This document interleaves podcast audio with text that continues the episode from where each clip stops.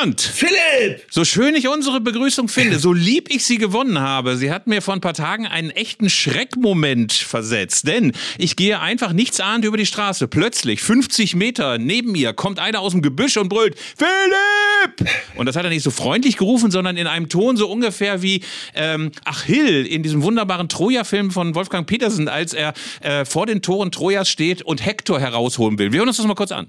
Hector! Arndt, so ungefähr hat er gebrüllt und ich habe dann erst nach 25 Sekunden, als er die Daumen reckte und sagte, super Podcast, Miman, super Podcast, Miman, habe ich erst begriffen, dass er quasi unsere Begrüßung nachgespielt hat. Also weißt ein großer das- Schreck, vielleicht müssen wir uns was Neues überlegen. Weißt du, was das große Problem an meinem Vornamen ist? Ich, hab, ich mag meinen Vornamen eigentlich, ich finde ihn okay. Aber wenn du irgendwo auf dem Schulhof bist und irgendeiner schreit, ah, dann denkst du immer, du wirst gerade gerufen. Das ist also so ähnlich eigentlich. Das ist mir in meinem Leben schon so oft passiert.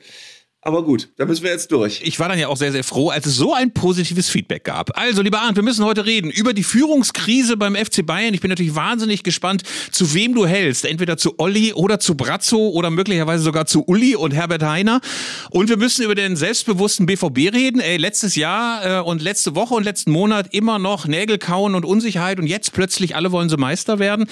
Was haben wir noch? Zweite Liga 93 hast du rausgesucht. Wie bist du auf diese Liga gekommen in unserer History-Rubrik? Ich habe gedacht, was war vor 30 Jahren los? Vor, vor genau 30 Jahren war übrigens der große Meisterschaftskampf Bayern München Werder Bremen und, und zwar exakt mit dem Spiel Werder Bremen Bayern München hat äh, Werder damals die Tabellenspitze übernommen ähm, und sie dann auch bis zum Schluss nicht mehr abgegeben. Ähm, und äh, oder ich weiß gar nicht, sie über, nee, sie haben sie glaube ich noch nicht übernommen, aber sie haben dann gleich gezogen und dann wurde am Ende Werder Meister und die Bayern nicht. Die Bayern waren dann im UEFA Cup, weil die Champions League mit Platz 2 gab es ja noch nicht. Ähm, und dann habe ich aber gedacht, okay, Das waren Zeiten, mein Lieber. ja, dann habe ich aber gedacht, okay, guckst du mal eine Liga tiefer, vielleicht ist das noch interessanter. Und es, in der Tat, es war. Ja, es ist die große Saison des SC Freiburg. Wir verraten nicht zu viel, aber der SC Freiburg kommt wie Phönix außer Asche, nachdem die ganze Zeit der Freiburger FC immer der Club war, der im Breisgau den Ton angegeben hat. Und über Blau-Weiß 90 Berlin werden wir reden. Ganz kurzzeitig die Nummer eins in der Stadt. Das waren Zeiten. Also es ist ein stimmiges Gesamtpaket. 50 Minuten Hardcore, echte Gefühle. Und äh, das hören wir alles nach unserem preisgekrönten Intro mit dieser schmissigen Melodie und Mit der Gitarre. Also es ist alles vorbereitet. Jetzt geht's los. Zeigle und Köster, der Fußball-Podcast von elf Freunden. Was sind das für Leute? Was sind das für Leute? Das sind ja junge, hoffnungslose Leute.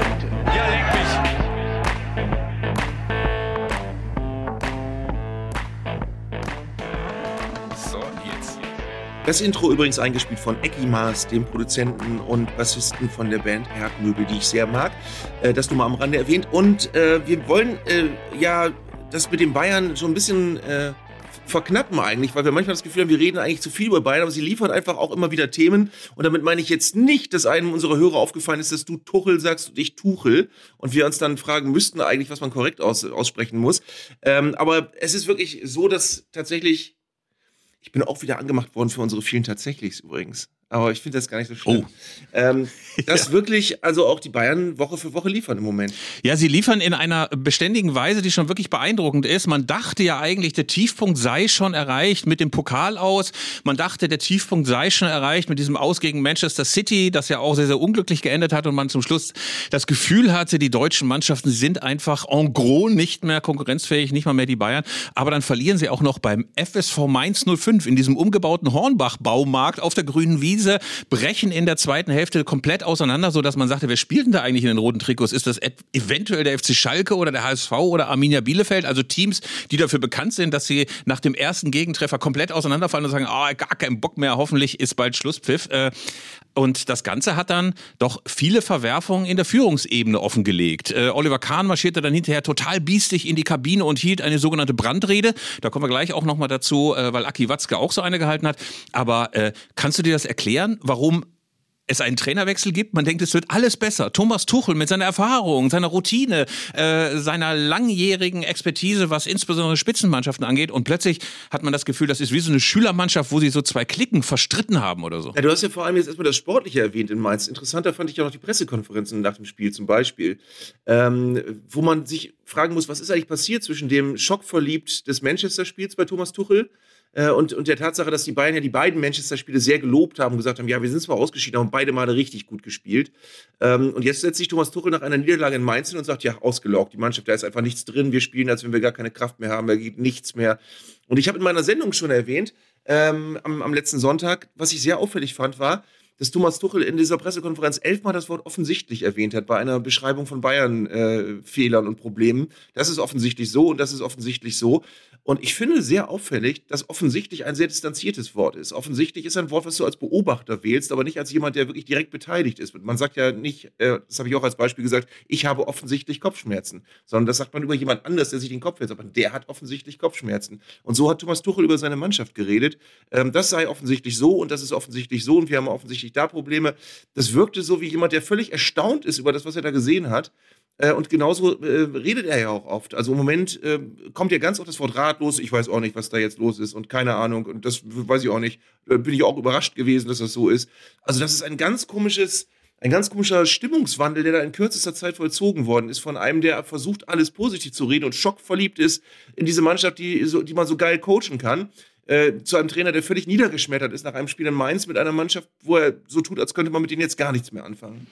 Und äh, um nochmal das Wort offensichtlich zu benennen, es äh, findet momentan ein mediales Lehrstück statt, nämlich wie schaffst du es, einem geschassten, einem gefeuerten Trainer wie Julian Nagelsmann alle Schuld zu geben. Also Tuchel ist einerseits so, dass er natürlich in seinen Pressekonferenzen und auch in den Hintergrundgesprächen durchaus den Eindruck erwecken will, er habe eine Mannschaft übernommen, die völlig übertrainiert sei, wo das Trainingspensum viel zu hart war. Also das war vielerorts in den Medien zu lesen.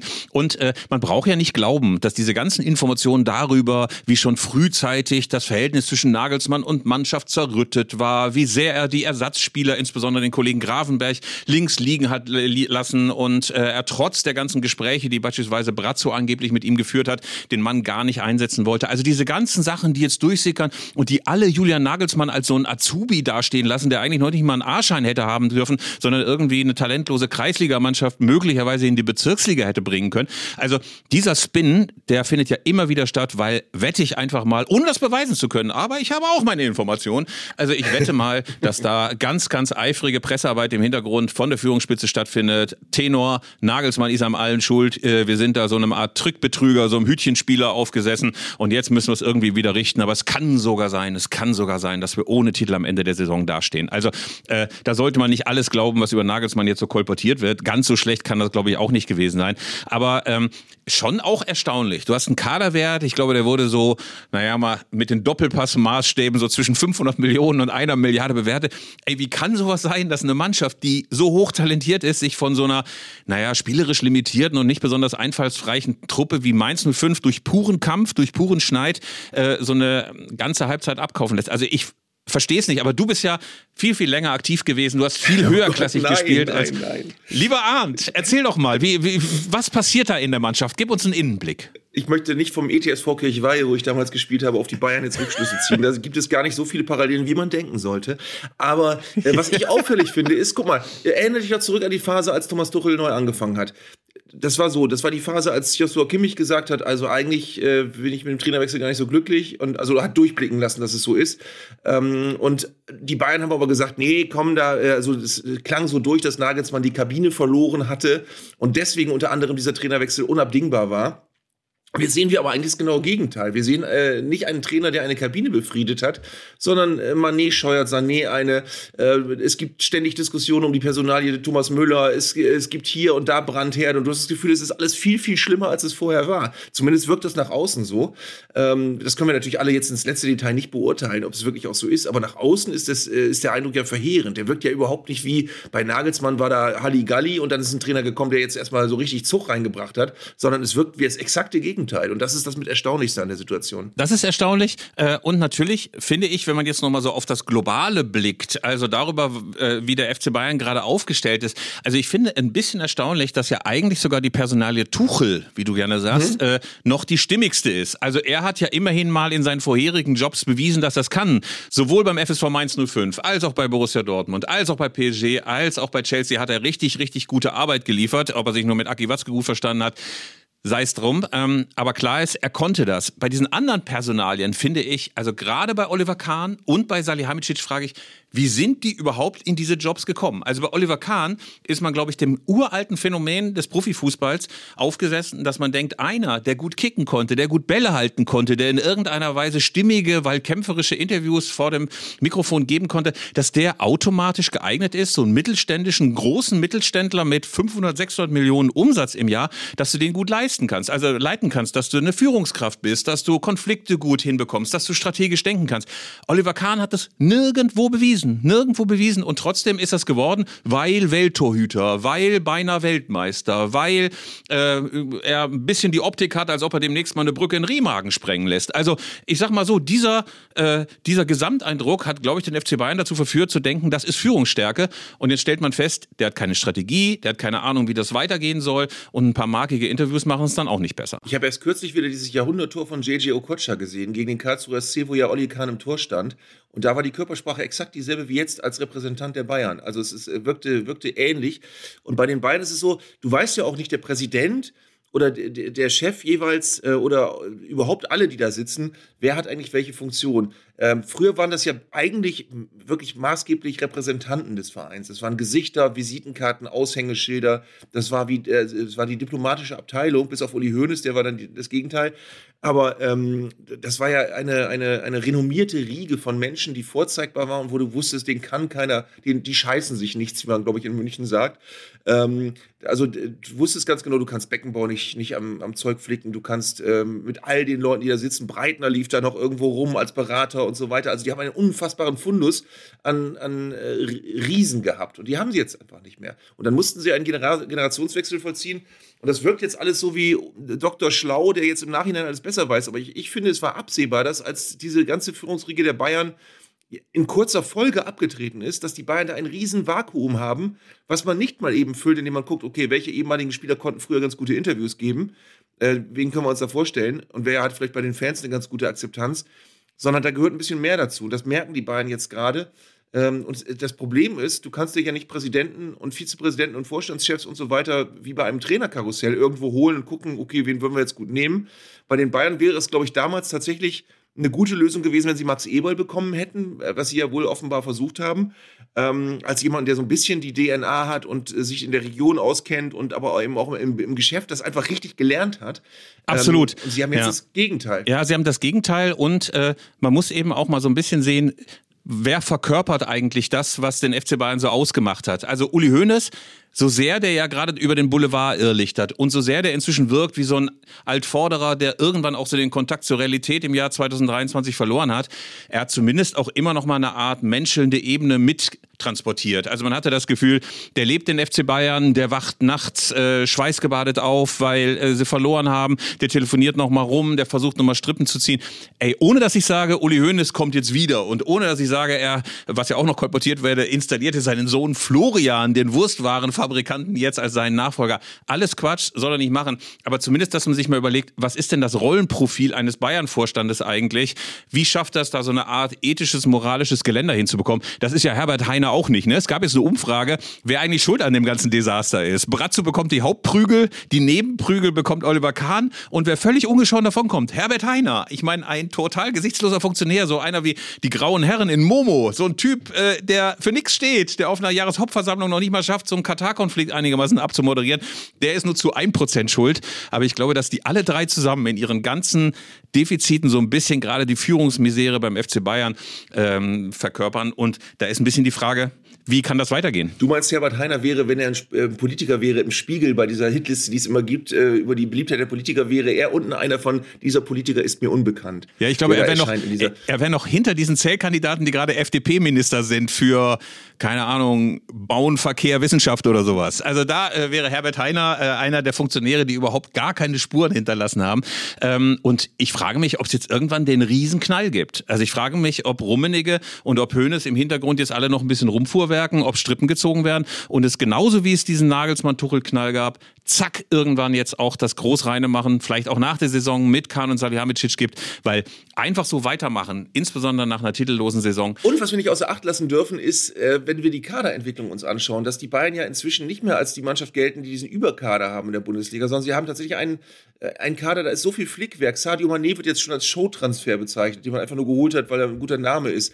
Ähm, die haben das, das Problem mit ihrer, mit ihrer Sturmbesetzung nach Lewandowski nicht gelöst. Sie haben Neuzugänge geholt, die keine Rolle spielen.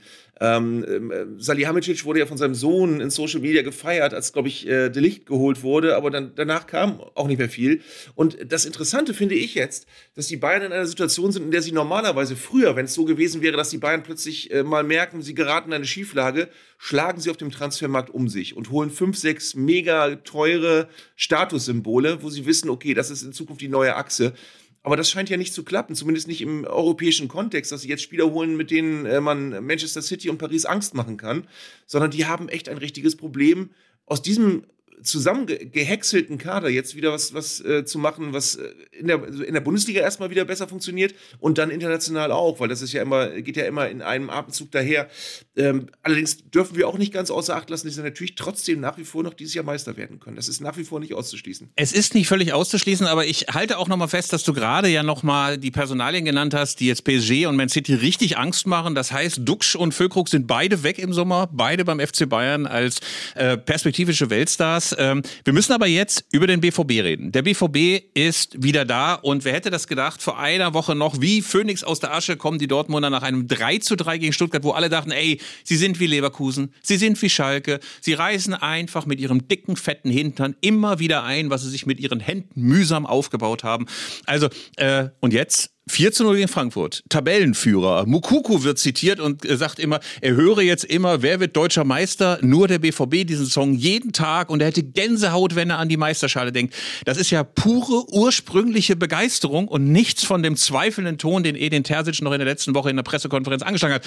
Was ist denn da passiert? Erzähl uns das mal nicht als Moraltheologe, sondern als Laienpsychologe. Ich bin immer noch ein bisschen bei dem Duxch- und Füllkrug-Satz und äh, ja, die sind weg. Genau, Lieber Arndt, die sind weg.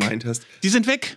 Im im Sommer. Füllkrug sagt, er möchte nochmal angreifen. Diese, diese suffisante, ironische Unterton mit dem. Mit Gut, aber wir wollten über den BVB reden. Ähm, ich fand am letzten Wochenende offensichtlich, dass du den BVB von der ersten Minute an äh, angemerkt hast im Spiel gegen Frankfurt, dass sie da nicht nochmal stolpern werden. Ich glaube, den Stolperer haben sie in, in, im Spiel vorher dann einfach schon mal äh, genommen, als sie das Spiel gegen Stuttgart noch hergeschenkt haben. Und ich glaube, das war ein Spiel, das dir nicht nochmal passiert, so in dieser Art und Weise. Und ich glaube, du hast dem BVB angemerkt, dass da jetzt eine Entschlossenheit äh, äh, herrscht, die ihnen für die letzten fünf Spiele, glaube ich, eine Menge Rückenwind verleiht.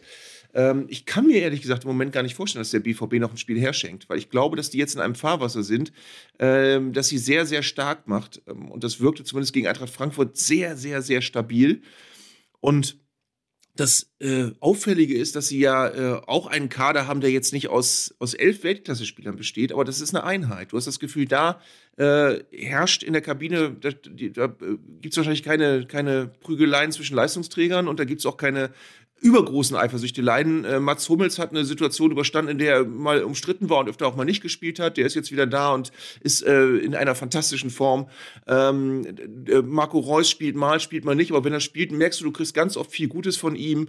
Ähm, also das ist so, das ist so, dass du das Gefühl hast, dieser Kader, der wird organisch aufgebaut, der ist auch nicht aus irgendwelchen Ich-AGs zusammengesetzt worden, wie das bei den Bayern manchmal den Anschein macht, sondern das ist wirklich ein, ein, wie so ein großer Lego-Bausatz, wo du das Gefühl hast, das ist, das ist richtig aufgebaut worden und jetzt steht es da und es äh, funktioniert. Ich bin auch kein Esoteriker, ich bin jetzt niemand, der zu Globuli greift, wenn er einen Beinbruch heilen will, aber ich habe auch das Gefühl, dass diese Mannschaft gerade so ein ganz gutes Karma hat. Und gerade ist die Situation auch sehr, sehr angenehm, beispielsweise für einen wie Marco Reus, der in der letzten Woche hoch und runter gejagt worden ist durch den Boulevard. Soll man dem nochmal einen Vertrag geben? Der ist so alt und der verdient so viel Geld und der muss schon die Stützstrümpfe hochziehen und ist einer, der der Mannschaft nie weiterhilft, wenn es mal richtig drauf ankommt. Und es gibt ja die Jungen, die im längst den Rang abgelaufen haben. Haben sie natürlich, sage ich auch, dass wir inzwischen sehr, sehr viele junge Leute beim BVB haben, die vielleicht besser funktionieren, die vielleicht auch nicht so verletzungsanfällig sind, die auch nicht so schwankend sind. Aber trotz allem finde ich das eigentlich eine wunderschöne Geschichte, wenn der BVB ganz am Ende nochmal Meister wird mit Marco Reus, wie Mats Hummels, von dem ich nicht überrascht wäre, wenn er irgendwann jetzt am Ende der Saison nochmal sein Karriereende verkünden würde. Also es wäre ein ganz großartiger Abschluss für all jene und es wäre natürlich auch für uns alle sehr, sehr angenehm, wenn es mal einen anderen Meister gäbe im elften Jahr als den FC Bayern. Also wenn sie es jetzt schon wieder verkacken und dann schon wieder Marienplatz, FC Bayern, 2000 Leute, bisschen Getröte, bisschen Blasmusik und gelangweilte Gesichter oben auf dem Balkon, das fände ich jetzt ganz schön deprimierend. Aber äh, alles das hat ja nur stattgefunden, gerade frisch aus der Presse entnommen, weil Aki Watzke nach dem 3 zu 3 gegen Stuttgart in der Kabine eine Brandrede gehalten hat. So wie Oliver Kahn, aber in Richtung, also Tenor, äh, wollt ihr nicht deutscher Meister werden? Erzählt's mir, wer nicht Meister werden will, der soll mal rausgehen. Also in diesem Tenor. Ähm, ich finde das deswegen so lustig, lieber Arndt, weil ich denke, so Brandreden das ist ja so wunderbar archaisch, ne? Also ich denke dann immer, das ist so wie so ein Lehrer, der so von der Klasse wütet, weil der Klassenspiegel zu schlecht ausgefallen ist, ne? Vier mal vier und äh, drei mal fünf und zwei mal sechs. Also ähm, mir fehlt da immer so ein bisschen der Glaube, dass genau das dann so der Punkt war, wo alle gesagt haben, stimmt, wir müssen mehr kämpfen, stimmt, wir müssen besser spielen, stimmt, Fehlpässe sind eine blöde Idee. Also, aber äh, offenbar, die Medien lieben's. Aber weißt du, was ich nicht verstehe? Ich stelle jetzt eine Frage wie ein Neunjähriger. Aber ich, äh, ich stelle sie ganz aufrichtig, weil ich verstehe es wirklich nicht. Ich frage mich immer bei so Kabinenansprachen, äh, und zwar eine ganz naheliegende Frage. Ähm, es ist ja nun nicht so, dass der, der überwiegende Prozentsatz der Spieler von Borussia Dortmund eine Kabinenansprache von Aki Watzke verstehen wird. Also nicht alle, nicht, also viele Leistungsträger gar nicht, weil äh, was ist dann? Haben die, einen, haben die einen Dolmetscher, der während der hinter Watzke steht und mit Gebärdensprache das übersetzt, was er gerade sagt? Oder äh, fragen die hinter, ja, ich habe jetzt nicht viel verstanden, könnt ihr mir noch mal sagen, was er gerade alles gesagt hat? Das machen die ja wahrscheinlich auch nicht. Also wie viel, wie viel von der kommt bei wie vielen Spielern an? Wie viel von der Ansprache? Ich glaube, dass es da eher um den aggressiven Flow geht, den Aki Watzke dann hat. Also wenn der mit seinem wettergegerbten Gesicht und seiner Vatex-Schutzkleidung reingestiefelt kommt und sagt, Freunde, jetzt müssen wir uns mal alle warm anziehen und jetzt muss gekämpft werden und so weiter, dann versteht das möglicherweise auch einer, der im Deutschkurs jetzt in den ersten Monaten in Dortmund möglicherweise das eine oder andere Mal auch gefehlt hat. Also wahrscheinlich geht es eher darum, irgendwie muss die Botschaft klar werden. Es gibt ja oft auch diese Kabinenansprachen vor großen Spielen, die dann so mitgefilmt werden vom vereinsinternen Presseteam oder wieder von einer RTL Plus oder Amazon oder Netflix oder Dreisat-Doku.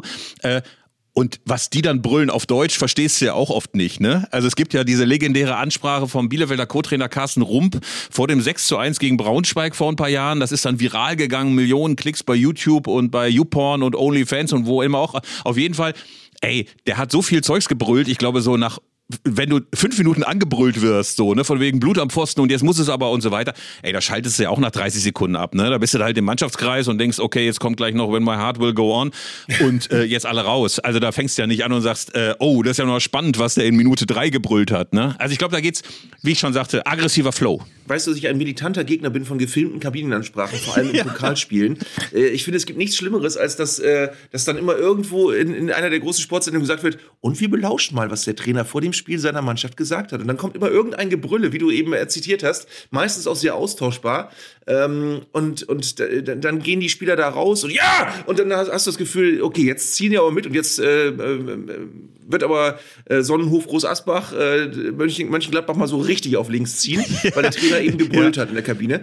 Also das, ähm, äh, ich, ich, glaube schon, dass in der Kabine immer sehr viele solche Ansprachen herrschen. Ich glaube aber selten, dass die literarisch von hoher Qualität sind. Nein. Ich glaube, da wird einfach so ein bisschen gebrüllt. Das ist, hat die gleiche Funktion, wie wenn du, wenn du einen Spieler einfach mit der Flaschen, flachen Hand ins Gesicht patscht, äh, damit er wach ist. Und äh, viel mehr ist, da passiert da eigentlich auch nicht. Nee, da passiert nicht so viel. Und ich glaube, dass das früher meine Spezialität war für der ersten DFB-Pokal-Hauptrunde. Da wurde meist Rolf Töpperwien irgendwie nach äh, Burhassel oder nach Erkenschwick mhm. oder irgendwo in, äh, an die Weinstraße geschickt und dort zeckte sich dann Rolf Töpperwien mit viel Überredungskunst in die Kabine des Oberligisten ein.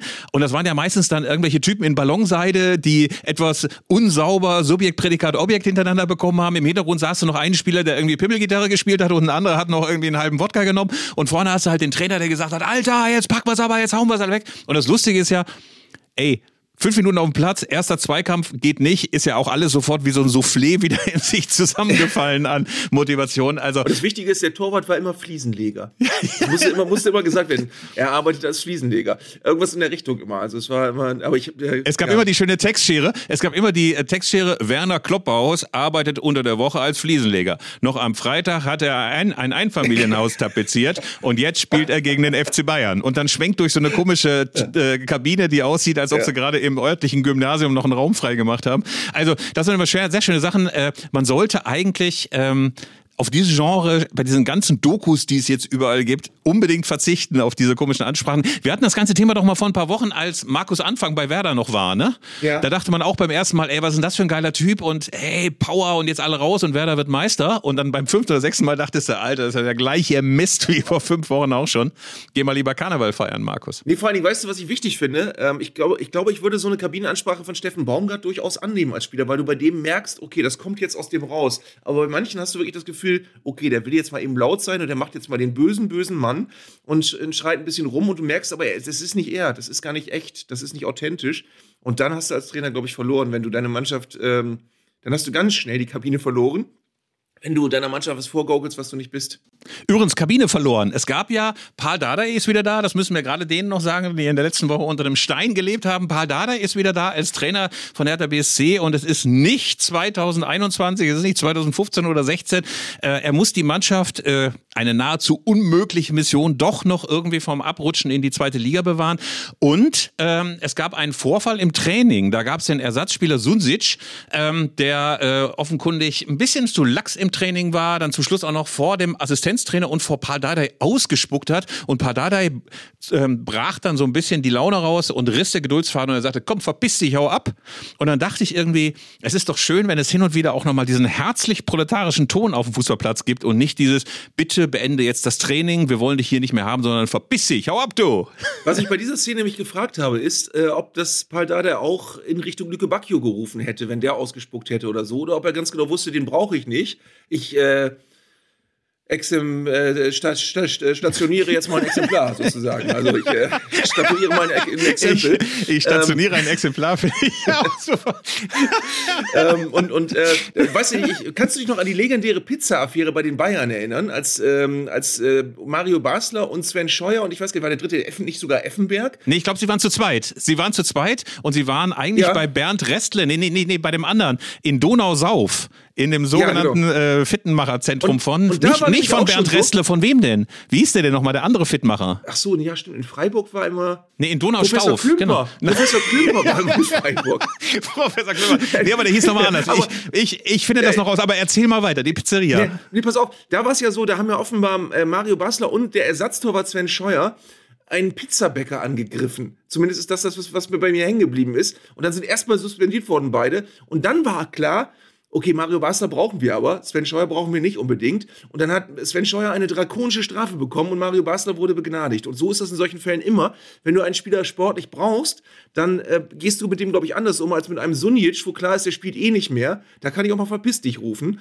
Ähm, und auch eins meiner, meiner Lieblingsthemen bei Vereinen äh, wenige Wochen vor Saisonende und äh, im Abstiegskampf, da siehst du meistens, äh, welche Vereine dafür bestraft werden, dass sie den Kader irgendwie zusammengerafft haben mit Spielern, die ohnehin wieder weg sind im Sommer und denen völlig Wumpe ist, ob der Verein absteigt oder nicht, äh, ohne jetzt so jetzt zu viel zu unterstellen. Aber wenn der jetzt schon als Spieler mit einem ähm, virtuellen Marktwert von, ich glaube, 6 Millionen, also offenbar hat der mal irgendwann reüssiert, aber jetzt nicht mehr.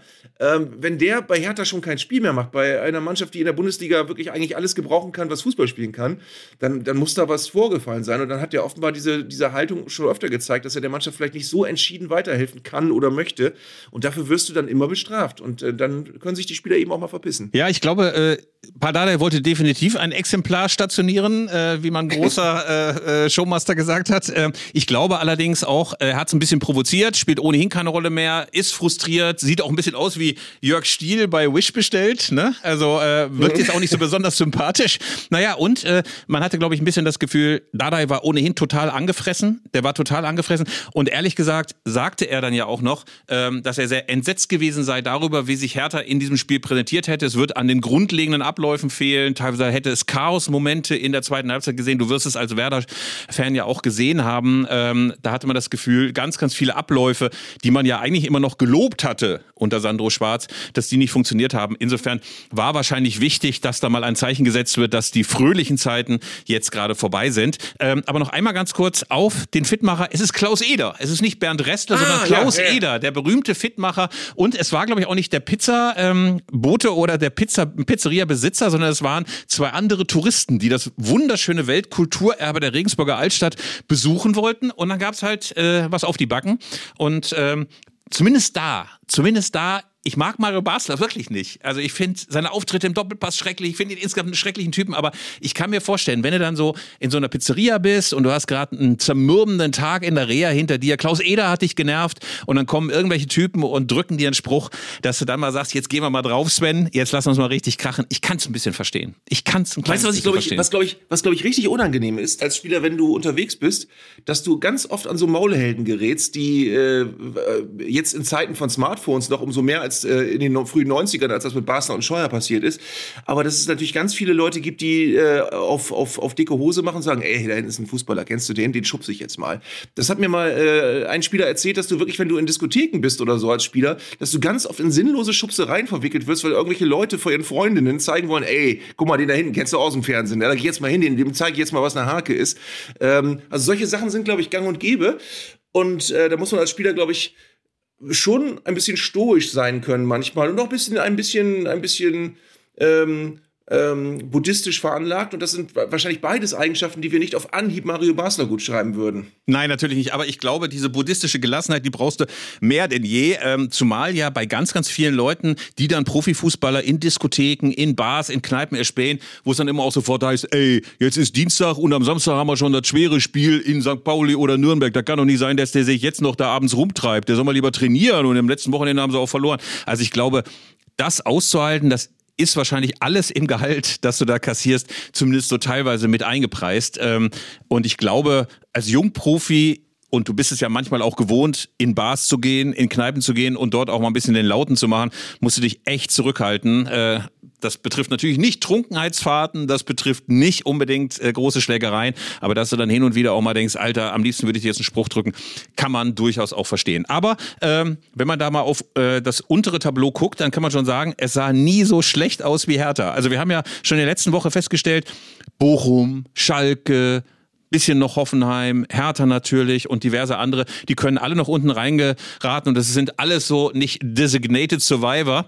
Ähm, aber für Hertha sieht's irgendwie, also ich habe kein gutes Gefühl mehr. Ich habe gedacht, äh, mhm. wenn du zu Hause gegen eine Mannschaft und ich will Werder Bremen und insbesondere den beiden Weltklasse-Stürmern Duxch und Füllkrug nicht zu nahe treten, aber das war jetzt auch keine totale Übermannschaft, die da bei Hertha ankam und trotzdem stand's 4 zu 0 zum Schluss und man hat das Gefühl, also verteidigen ist jetzt auch nicht unbedingt die Kernkompetenz von Hertha. Also du hast eben äh, über Paldada gesagt, dass der da erstmal so ein bisschen Zug reinbringen soll oder so. Ich, ich glaube tatsächlich, ähm, dass er der, der, klassische Fall eines Trainers ist, der geholt worden ist, um alles neu zu sortieren, alle Klötzchen nochmal neu hinzulegen, zu gucken, wen habe ich eigentlich in der Abwehr, wen habe ich da und dann alles, was vorher war, einfach mal ähm, vom Tisch zu fegen und einfach neu äh, Ordnung reinzubringen in diesen Kader. Deswegen hat wahrscheinlich Sunic auch äh, keine große Chance gehabt, weil klar war, der äh, zieht jetzt nicht zu den Leuten, auf die jetzt ganz viel gezählt wird. Aber mir kommt er so ein bisschen vor, kannst du dich noch an Eddie Achterberg erinnern? Gute Laune Eddie bei Schalke, ja. der mal als Assistenztrainer ähm, das, das Kommando übernommen hat und es war von vornherein klar, das ist einfach ein netter Typ. Der, der soll das machen, weil er so ein netter Mensch ist und alle mögen den irgendwie. Und du hast das Gefühl, bei Paldada ist es ein bisschen ähnlich. Der gibt dann seine Einstandspressekonferenz bei einem krisengeschüttelten, verarmten, sportlich äh, wirklich sich komplett am Arsch befindlichen Verein und sagt als erstes, dass er einen neuen Hund hat und der Hund muss jetzt und die Frau muss jetzt wieder mit dem Hund gehen und er kann das nicht mehr und aber schön und ähm, vielleicht äh, ähm, wird, wird gefragt, ob er schon weiß, wo es Zigarren gibt und so. Und das ist alles richtig sonnig und gut gelaunt. Und dann kommt das erste Spiel und du, du hättest ja wirklich in dem Spiel, ich weiß nicht, ob du es gesehen hast, du hättest auch sieben kriegen können an dem Tag von Werder, äh, obwohl Werder nicht die Übermannschaft war, die da aufgetaucht ist.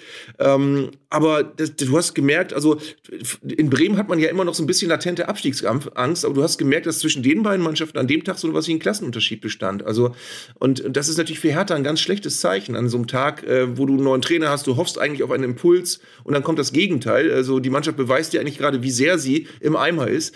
Ähm, da ähm, hege ich wirklich große Zweifel, dass das noch klappen kann mit Hertha. Vor allem, Philipp, was erwartest du für ein Spiel jetzt bei der Hertha in München? Also Paul Dardai hat ja gesagt, es kann beides sein, eine knappe Niederlage oder eine Klatsche. Also die Range äh, der Erwartungshaltung bei den Berlinern ist ja auch wirklich nicht groß, Klatsche oder knappe Niederlage. Wir haben beide Musikrichtungen, Country und Western. Ja, wir spielen beides, Country und Western. Aber der Punkt ist, ich finde es auch taktisch richtig, so zu reden und nicht zu sagen, vielleicht holen wir einen Punkt oder so. Erstens, das haben wir ja schon bei dem Spiel Bayern gegen City festgestellt, wer über Wunder redet, bekommt keins.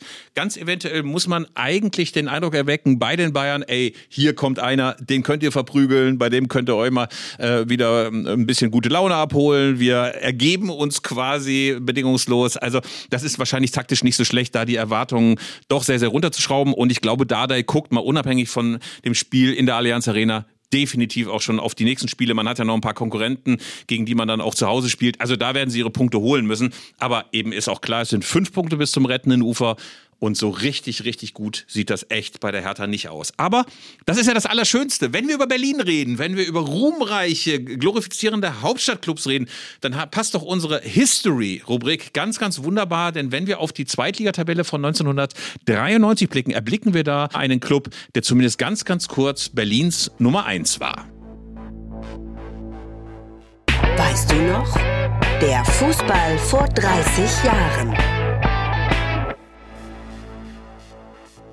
Lieber Arndt, zweite Liga 1993, das sieht nicht so aus, als ob man sich das in einer filmischen Version als Erotikfilm angucken würde. Was ist denn das Besondere, das Großartige an der Zweitligasaison 1992-93? Also das Auffällige ist, ich habe wirklich das nur stichprobenweise geguckt, weil es halt genau 30 Jahre her ist. Und es ist wirklich auch das Datum vor genau 30 Jahren, an dem diese Tabelle, äh, über die wir jetzt reden wollen, äh, gültig war.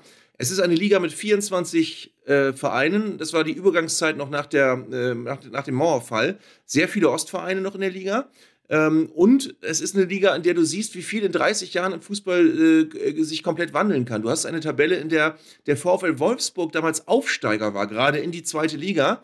Ähm, und du hast den VfB Leipzig, einen Verein, den es heute gar nicht mehr gibt. Der steht auf Platz 2 äh, als Nachfolgeverein von Lok Leipzig war das, glaube ich, ne? Der VfB. Das kriegt man in Leipzig immer leicht durcheinander. Waldhof Mannheim ist noch Dritter. Fortuna Köln ist Fünfter in der zweiten Liga und äh, hat äh, über Strecken der Saison um den Aufstieg mitgespielt. Am Ende ist aber der SC Freiburg hoch überlegen aufgestiegen. Dann hast du den Wuppertaler SV noch in der zweiten Liga. Du hast Remscheid in der zweiten Liga. Du hast aber ganz hinten Darmstadt, die weit stehen hinter den Stuttgarter Kickers oder Meppen oder Homburg oder Jena. Und mittendrin hast du noch den FSV Mainz 05, der auch damals eine klassische Zweitligamannschaft war und erst in der Klopp-Ära äh, ja dann den Weg rausgefunden hat aus dieser äh, Nische. Also das ist alles schon eine ganz andere Fußballwelt gewesen. Und es ist sehr interessant, sich das mal so vor Augen zu führen, was in diesen 30 Jahren passiert ist. Gleichzeitig aber auch ein bisschen deprimierend zu wissen, dass es in den nächsten 30 Jahren nicht ganz so beweglich sein wird, was wir da erleben, weil da wirklich dafür vieles viel zu fest betoniert ist. Definitiv. Und wir haben diese 24 Mannschaften. Das führte dann beispielsweise zu diesem großartigen Moment, äh, dass der SC Freiburg äh, kurz vor seinem allerersten Bundesliga-Aufstieg stand. Also eine Mannschaft, die inzwischen da nicht mehr wegzudenken ist, von der alle sagen, ey, wie geil ist das bei denen denn gelaufen? Und da konnte man sagen, dass der erste Aufstieg in die Bundesliga bereits bereits am 42. Spieltag festgemacht wurde. Was natürlich eine gewisse gewöhnungsbedürftige äh, Ansage ist. Genauso, wie gesagt, wie die vielen, vielen Ostvereine, sehr, sehr viele Städte dabei, äh, die inzwischen auch ein bisschen verschwunden sind. Jena ist dabei, Chemnitz ist dabei, oben Rostock, immerhin zweite Liga. Und Leipzig, der VfB Leipzig, äh, das war lange, lange vor dem Getränkestundspunkt aus Österreich, der da eingefallen ist. Der VfB Leipzig, der inzwischen ja als Lok Leipzig in der Regionalliga kickt und äh, möglicherweise auch demnächst mal wieder aufsteigt. Aber wie gesagt, das waren die Irrungen und Wirrungen und die Ausläufer dieser Wendesaisons, in der du eine erstens aufgestockte Bundesliga hast und eine zum anderen, glaube ich, zwischendurch mal auch in Nord und Süd wieder geteilte Staffel ähm, hattest und die dann wieder zusammengelegt worden ist mit insgesamt 24 Mannschaften. Und es waren eine ganze Menge Mannschaften dabei, die leider inzwischen komplett in der Versenkung verschwunden sind. Zum Beispiel, ne, Blau-Weiß 90 Berlin. Also das war mal zwischendurch die Nummer eins in der Stadt und wir erinnern uns alle möglicherweise noch an diesen großartigen Song. Wir sind heiß auf Blau-Weiß, gesungen von der Mannschaft im aktuellen Sportstudio. Doris Papperitz war, glaube ich, Moderatorin und wir hatten noch eine großartige Saxophonistin dabei. Wir hören mal ganz kurz rein, weil es ist, finde ich, einer der, naja, nicht Top 10 Fußballsongs, aber in der Top 100 auf jeden Fall.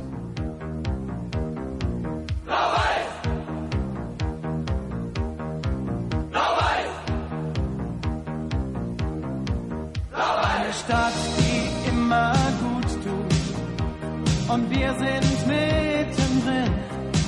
Wir sind heiß, wir sind heiß, auch noch heiß. Und heiß sind auch die Nächte. Das gibt's nur in Wir haben jetzt nicht schon zum zweiten oder dritten Mal gehört, du bist obsessiv von diesem Song berührt, ne? Ja, ich bin sehr, sehr gut. Ich habe sogar gerade Gänsehaut nochmal bekommen, weil Bernhard Brink eine weite Segeltuchhose trug. Äh, Bernhard Brink ist später auch immer, als die Göttinger Gruppe sich Tennis Borussia bemächtigt hatte, auch nochmal immer im Mommsenstadion aufgetreten. Damals allerdings zeckte er sich dann ganz großartig bei Blau-Weiß 90 ein. Leo Bunk war damals dabei, das habe ich auch schon, glaube ich, 30 Mal hier in dem Podcast erzählt, aber Leo Bunk ist in dieser Aufnahme so geil. Guckt euch das bitte nochmal an im aktuellen Sportstudio. Leo Bunk stirbt tausend Tode, weil er ein Mensch ist, der sich partout nicht rhythmisch bewegen konnte und man sieht ihn immer nur wieder hilfesuchend äh, zur Führungskamera blickend, während vorne, das war eben in den 80ern und in den 90ern so, immer eine Saxophonistin dabei war, die dann da rumgniedelte, als gelte es, ihr Leben zu retten. Also ganz, ganz wunderbar. Aber klar ist eben auch, äh, es ging dann ja, das hat man oft bei Blau-Weiß 90 vergessen, langsam bergauf. Erst war es die Amateurliga Berlin, dann ähm, gab es ähm, den großen Aufstieg. Man hatte sich dann ja auch noch einen ganz schangeligen Sponsor angeholt, der hieß irgendwie Kropacek oder so ähnlich. Auf jeden Fall ein total geiler Typ. Der äh, war als Sponsor eingestiegen und hatte dann quasi alle Transferrechte sich geholt. Lustig war aber, dass sie sich überhaupt nicht informiert hatten, was das für ein Typ war. Ein total halb, halbseidender Geselle. Und das Schöne war nämlich, dass der 1976, also lange bevor er bei Blau-Weiß 90 eingestiegen ist, wegen Kreditbetrugs zu vier Jahren Haft sogar verurteilt wurde und zwischendurch, das muss man ja auch erstmal hinkriegen, bei Aktenzeichen XY gesucht wurde als flüchtiger Verbrecher. Also von daher ähm, war das schon alles so ein bisschen auf Sand gebaut bei Blau-Weiß 90. Aber zwischendurch eben, kann man auch nicht vergessen, Trainer Bernd Hoss gab es zwischendurch und andere. Äh, Gerke hieß der eine. Ich erinnere, verschiedene Helden äh, haben im Olympiastadion auch gespielt. Kalle Riedler auch unter anderem. Also ganz, ganz viele Leute, die dann später auch noch anderswo noch ein bisschen berühmter geworden sind. Blau-Weiß 90 spielt wieder hinter, ich glaube inzwischen in der Berlin-Liga oder anderswo auf jeden Fall. Nach Insolvenz, nach ganz vielen bitteren Jahren. Zumindest jetzt wieder so eine kleine Nummer im Berliner Bezirk. Aber immerhin damals zweite Liga. Genauso übrigens auch wie die Stuttgarter Kickers, die wir immer mal wieder erwähnen müssen. Und Fortuna Köln, glaube ich, äh, sind die inzwischen immer noch auf Platz 1 der ewigen Tabelle der zweiten Liga. Ich glaube, Greuther Fürth ist inzwischen vorne, ne? Aber was noch interessant ist, ist, der VfB Leipzig war ja Zweiter hinter dem SC Freiburg. Wie gesagt, die, die Nachfolgemannschaft von, von Lok Leipzig, und ich war ja gerade in Leipzig und habe mir dann das ein bisschen angelesen. Ähm, es gab die interessante Idee, äh, Ende der 90er, Ende der 80er Jahre, direkt nach dem Mauerfall, dass die total bis aufs Blut verfeindeten Vereine Chemie Leipzig und Lok Leipzig doch bitte fusionieren könnten, äh, damit in Leipzig endlich mal wieder ein Verein international äh, spielen kann und so richtig äh, die, die Kräfte gebündelt werden können. Ähm, und dann gab es ja die ganz merkwürdigen Kapriolen. Dann wurde aus Lok VfB Leipzig und aus äh, Chemie wurde Sachsen Leipzig. In den Verein gibt es inzwischen auch schon wieder nicht mehr. Jetzt gibt es Chemie Leipzig wieder und Lok Leipzig gibt es auch wieder.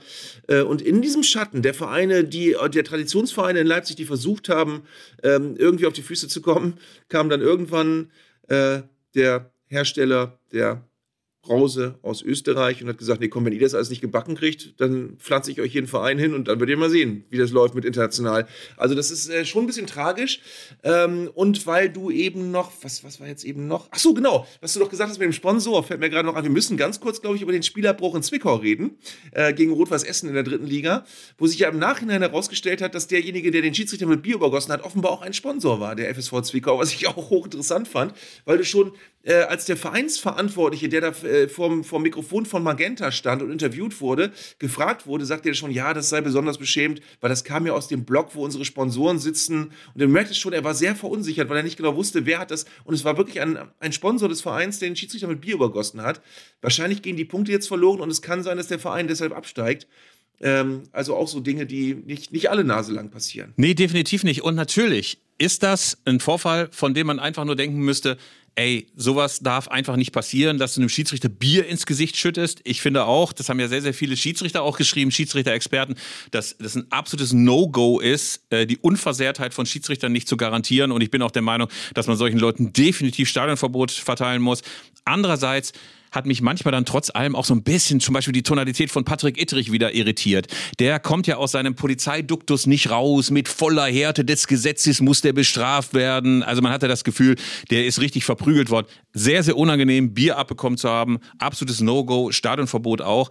Äh, nur als ein Kollege dann äh, von uns, äh, der Kollege Nowak vom SID, mal sagte, ja, wollen wir vielleicht mal eine halbe Drehung der Empörung nochmal zurückgehen. Ey, da wurde der gleich auf Twitter angefallen, da gibt's doch gar nicht und Verharmlosung und was weiß ich nicht alles. Ich finde, ähm, unschön, sehr, sehr unschön, aber immerhin keine schwere Verletzungen, keine Faustschläge und ähnliches. Also man muss in der Empörung immer noch mal die graduellen Fragen mit beurteilen und sagen, ey, Hoffentlich kriegt das Stadionverbot und hoffentlich ist er auch nicht mehr lange Sponsor beim FSV Zwickau. Das ist ja leider Gottes eben auch so, bloß weil die Leute noch eine Schraubenfabrik haben, wo sie dann eine Bande bezahlen, sind das nicht intelligentere und integere Leute, sondern teilweise eben auch genau solche Arschlöcher, die dann ihr Bier nicht bei sich behalten können. Also unschön und bescheuert und sicherlich auch mit Stadionverbot zu bestrafen, aber gleichzeitig äh, ähm, kein Schwerverbrechen. Das finde ich auch nochmal wichtig zu sagen. So, was haben wir noch? Wir wollen ja heute mal äh, etwas unter einer Stunde bleiben insgesamt, aber wir haben trotzdem wieder ein paar interessante Mails bekommen. Ich fand interessant, dass heute eine Mail gekommen ist, ich glaube sogar tatsächlich heute früh noch, äh, wir zeichnen am Mittwoch gerade auf, wo nochmal jemand wollte, dass wir über den Transfer von Kalle Del Haie zu den Bayern reden, 1980. Klassiker. Weil das seiner Meinung nach der erste, der erste Transfer war, mit dem die Bayern versucht haben, die Konkurrenz zu schwächen. Eine große Legende im, im, im in der Bundesliga-Historie. Äh, und ich habe da nochmal ein bisschen gelesen, ein bisschen drüber nachgedacht.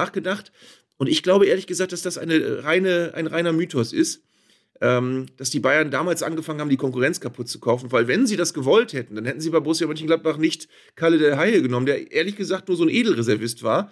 Ähm, manchmal gespielt hat, manchmal nicht, oft als Joker kam, ähm, am, zum, zum, Ende der Saison zwar eine gute Phase hatte, aber eben wirklich einfach nicht Harald Nickel, der in der Zeit der Torjäger war, oder Ewald Lien, der eine gute Saison gespielt hat, oder der junge Lothar Matthäus, der in dem Jahr noch bei, bei Gladbach war, sondern sie haben mit Kalle der Haie einen der äh, Spieler geholt, die so ein bisschen hinten dran waren. Und was ganz interessant ist, das, das hat mich wirklich verblüfft. Kalle der Haie gilt ja immer als der Spieler, der bei Gladbach so der Star war und Bayern hat ihn dann versauern lassen. Der hat aber aufs Prozent genau in München so viele Einsätze gehabt wie in Gladbach auf seine Jahre umgerechnet. Also so ganz stimmt das nicht. Er hat zwar nicht mehr äh, ganz so spektakulär gespielt wie bei manchen Einsätzen in Gladbach, aber er, er, hat bei den Bayern ab und zu auch gespielt, bei Gladbach hat er auch ab und zu nicht gespielt. Also das war kein Schlüsseltransfer, ähm, der jetzt die Liga auf links gezogen hat. Aber ich glaube, er war einer der ersten, der dann so wunderbar melancholisch auf der Ersatzbank sitzen konnte. Ähm, es wurden inzwischen dann ja ein paar mehr Kameras auch eingesetzt, sodass auch mal die Ersatzbank ins äh, TV-Bild geriet und dann sah man eben den wunderbaren Kalle Del Haie, der so wunderbar melancholisch mit tränenfeuchten Augen auf der Ersatzbank sitzen konnte, ach, warum spiele ich denn nicht? Und gleichzeitig glaube ich, dass in dieser Konkurrenz Gladbach gegen Bayern dann immer auch nochmal die Rolle spielte, ah, beim, ähm, äh, bei Borussia Mönchengladbach auf dem Bökelberg, da hätte er reüssiert, wie wir sagen, da hätte er möglicherweise ganz, ganz viele Tore gemacht und beim FC Bayern machen sie ihn kaputt und wollten nur die Konkurrenz schwächen. Also das sind die alten Reflexe, die wir eigentlich immer wieder neu aufgelegt bekommen, aber klar ist eben auch, das hält manchmal der kritischen Überprüfung durch die Fakten und Quellen nicht stand. Aber es ist auch interessant zu beobachten, was es für eine Zeitenwende Zeitenwende gegeben hat seitdem. Weil früher war es ja so, wenn du einen Spieler für eine Million geholt hast, dann musste das ein Dreh- und Angelpunkt in der Mannschaft sein. Da war klar, das ist ein Superstar. Und wenn du so einen Spieler, du hast eben nicht damals sechs oder sieben Spieler geholt, die spektakulär sind, sondern du hast so ein, zwei Königstransfers gehabt und der Rest waren dann Spieler von Zweitligisten oder aus der eigenen Jugend. Und wenn die Bayern aber einen Spieler von einem Konkurrenten geholt haben für eine Million, dann war irgendwie klar, okay, dann, müssen sie mit dem was vorhaben. Und wenn der dann auf der Bank sitzt, das ist dann aber in dem Jahrzehnt viel öfter passiert. Es gab dann den legendären Lars Lunde, der als großer Stürmerstar aus Schweden kam und dann auch nicht gespielt hat. Ähm, es gab beim 1. FC Köln, kennst du noch René Botteron, Schweizer, der, der Beckenbauer der Schweiz sozusagen der beim 1. FC Köln keine Rolle gespielt hat. Es gab dann äh, immer mehr solche Transfers. Rico Steinmann als Megastar des DDR-Fußballs, der keine Rolle gespielt hat. Also so ab den 80er Jahren passierte es eigentlich erst, dass große Stars gekauft wurden, die dann aber auch mal auf der Bank saßen. Und das war für Fußball Deutschland damals total ungewohnt. Rico Steinmann übrigens einer der, der auch im Westen nicht so richtig gut äh, zurechtkam, kann ich mich noch erinnern. Beim 1. FC Köln spielte er dann tatsächlich nie die Rolle. Alle dachten ja, oh, die Ostler, die DDRler, DDR-Oberliga, das sind so äh, Spieler, die sind durch durch ihre Disziplin, durch ihren militärischen Drill, den sie im Osten erfahren haben, die viel besseren Profis.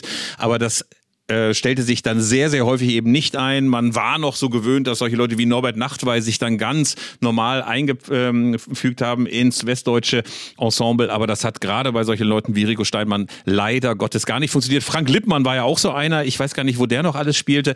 Auch einer, der durchaus größere Probleme hatte, sich dann im Westen zu integrieren. Also ähm, das war dann zumindest kein solcher Automatismus, aber man hatte zwischendurch eben auch Glück durch Andreas Thom, durch Ulf Kirsten und andere. Aber eben schwierig. Noch eine Mail haben wir uns bekommen Da ging es um den Mythos der frühzeitigen Meisterschaft, den wir hier und den insbesondere ich ja auch durchaus öfter mal vertreten habe, nämlich, dass ich so äh, zumindest suggeriert habe, dass in den letzten zehn Jahren der FC Bayern irgendwie immer schon Ende März Meister war. Also immer schon 24. Spieltag hätte man die Meisterschale überreichen können.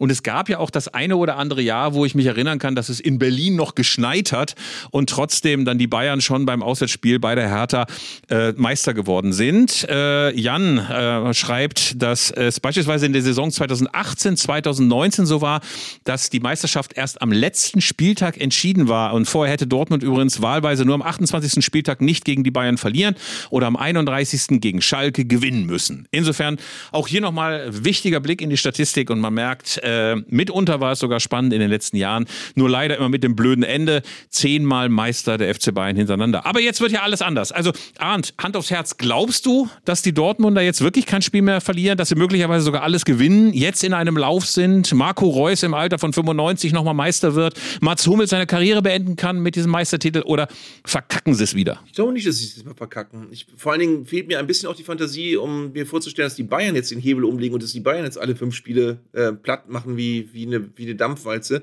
Das wird auch nicht passieren. Also ich glaube tatsächlich, dass der BVB jetzt das Momentum auf seiner Seite hat, wie man, glaube ich, sagen muss in so einem Fall. Ähm, also ich kann mir das nicht vorstellen, ehrlich gesagt. War das schon ein angedachtes Schlusswort jetzt von dir, was du jetzt so einleiten, nonchalant einleiten wolltest? Ich wollte ein Exemplar stationieren und einfach nochmal gucken, ja. dass wir ganz zum Schluss nochmal eine kleine Aussicht machen, also insbesondere eine waghalsige Prognose machen, die dann am Ende auch natürlich äh, von den Hörern wieder zerpflückt werden kann. Viel Meinung, wenig Ahnung. Die steilen Thesen der Woche. Ich sage mal, die Bayern werden trotz allem Meister. Dortmund verliert noch mindestens zwei Spiele. Sehr, sehr gewagt. Ich sage, Union schafft es in die Champions League. Es ist nicht so gewagt, aber und Leverkusen noch. Ich glaube, dass Leverkusen tatsächlich inzwischen so wahnsinnig gut ist und mit dem Schwung, dass sie auch in der Europa League noch weitergekommen sind, dass sie dann noch als Vierter in die Champions League einziehen und absteigen tun. Ach, in meinem Herz schlägt ja trotz allem auch ein kleines blau-weißes Lichtchen für die Hertha. Ähm, ich glaube aber, dass sie es nicht schaffen. Ich glaube, dass sie es nicht schaffen. Ich glaube, letzter wird der FC Schalke. Leider, leider, leider, was mir für viele Kollegen beim FC Schalke äh, wehtut. Äh, ich glaube, Hertha wird es auf jeden Fall auch nicht schaffen. Und in die Relegation, in die Relegation geht der VfL Bochum. Das sind meine Tipps. Nagelt mich fest bei Twitter sagt man immer unpopular opinion, ähm, aber ich glaube, so wird es laufen. Ich möchte noch eine Sache erzählen, ganz kurz zum Abschluss. Äh, ihr hattet mal in Elf Freunde diese Rubrik mit lustigen Spielernamen, die immer mal wieder aufgetaucht sind. Sp oder Sp Spieler mit Supernamen hieß das, glaube ich, ne? Irgendwie sowas. Das war eine Rubrik, ähm, die wir bei dir geklaut haben, Arndt. Ja, äh, deswegen wahrscheinlich. Und ich habe, ich, ich weiß jetzt nicht, ob du, ob du so nerdig bist, äh, du bist, hast auch die Gnade der späten Geburt. Äh, ich bin aufgewachsen zu einer Zeit, da hat ganz kurz der DSC Wanne Eickel in der zweiten Liga gespielt äh, mit einem Flügelstürmer. Das war ein trickreicher Flügelstürmer, der Eckhard Eigenwillig hieß. Und äh, das hat mich als Kind wahnsinnig fasziniert. Das Tolle ist, dass ich über meine Sendung in Kontakt gekommen bin mit ihm. Wir haben ihn irgendwann besucht und heute Abend, also sprich am Mittwoch, während wir gerade aufzeichnen, trete ich in Essen auf und Ente Lippens hat sich angesagt mit seiner Frau Monika und aber auch Eckhard Eigenwillig wird kommen. Es wird ein bunter Abend, glaube ich. Bei Ente Lippens finde ich übrigens faszinierend, äh, dass er immer noch mit der gleichen Monika zusammen ist, mit der schon Bilder aus den 60er Jahren existieren, während ja viele andere Fußballer seiner Generation ganz viele Monikas hatten in der Zwischenzeit, aber er hat immer noch dieselbe Monika wie damals. Und ich freue mich aber auch sehr auf Eckhard Eigenwillig. Also es wird ein sehr schöner Abend. Also wir grüßen Eckhard Eigenwillig, wir grüßen Ente Lippens, wir grüßen alle unsere Hörer des Podcasts und wünschen uns natürlich weiterhin sehr, sehr viele Zuschriften unter podcast.elfreunde.de. Schreibt uns alles, was ihr zu meckern habt oder anzuregen oder Themen, die wir unbedingt in den nächsten Ausgaben nochmal ähm, behandeln sollten. Der SV Darmstadt 98 wurde mehrfach angemahnt, unbedingt mal ein Feature machen. Nächste Woche, okay. Nächste Woche reden wir über den SV Darmstadt 98. Frisch reingekommen auch von Hörer Martin die Frage, ob wir nicht mal endlich Bayer Leverkusen und den großartigen Triumph im UEFA-Pokal würdigen, weil sich das in diesen ähm, Minuten oder in diesen Tagen auch ebenfalls noch jährt. Also ganz, ganz viele äh, Spiele, ganz, ganz viel Material für die nächsten Ausgaben. Bis dahin verabschieden wir uns und wünschen euch ein ganz wunderbares Fußballwochenende. Euer Philipp und euer Arndt. So machen wir das. Bis dahin, macht's gut. Tschüss. Macht's gut. Tschüss.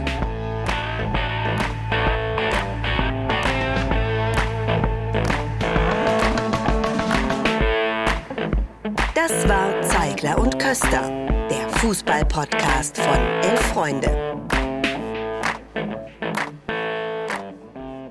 Ihr hörtet eine Produktion im Auftrag der Audio Alliance. Koordiniert hat diese Folge der Kollege Tim Pommerenke. Die Aufnahmeleitung besorgte Jörg Groß-Kraumbach und Sprecherin war Julia Riedhammer.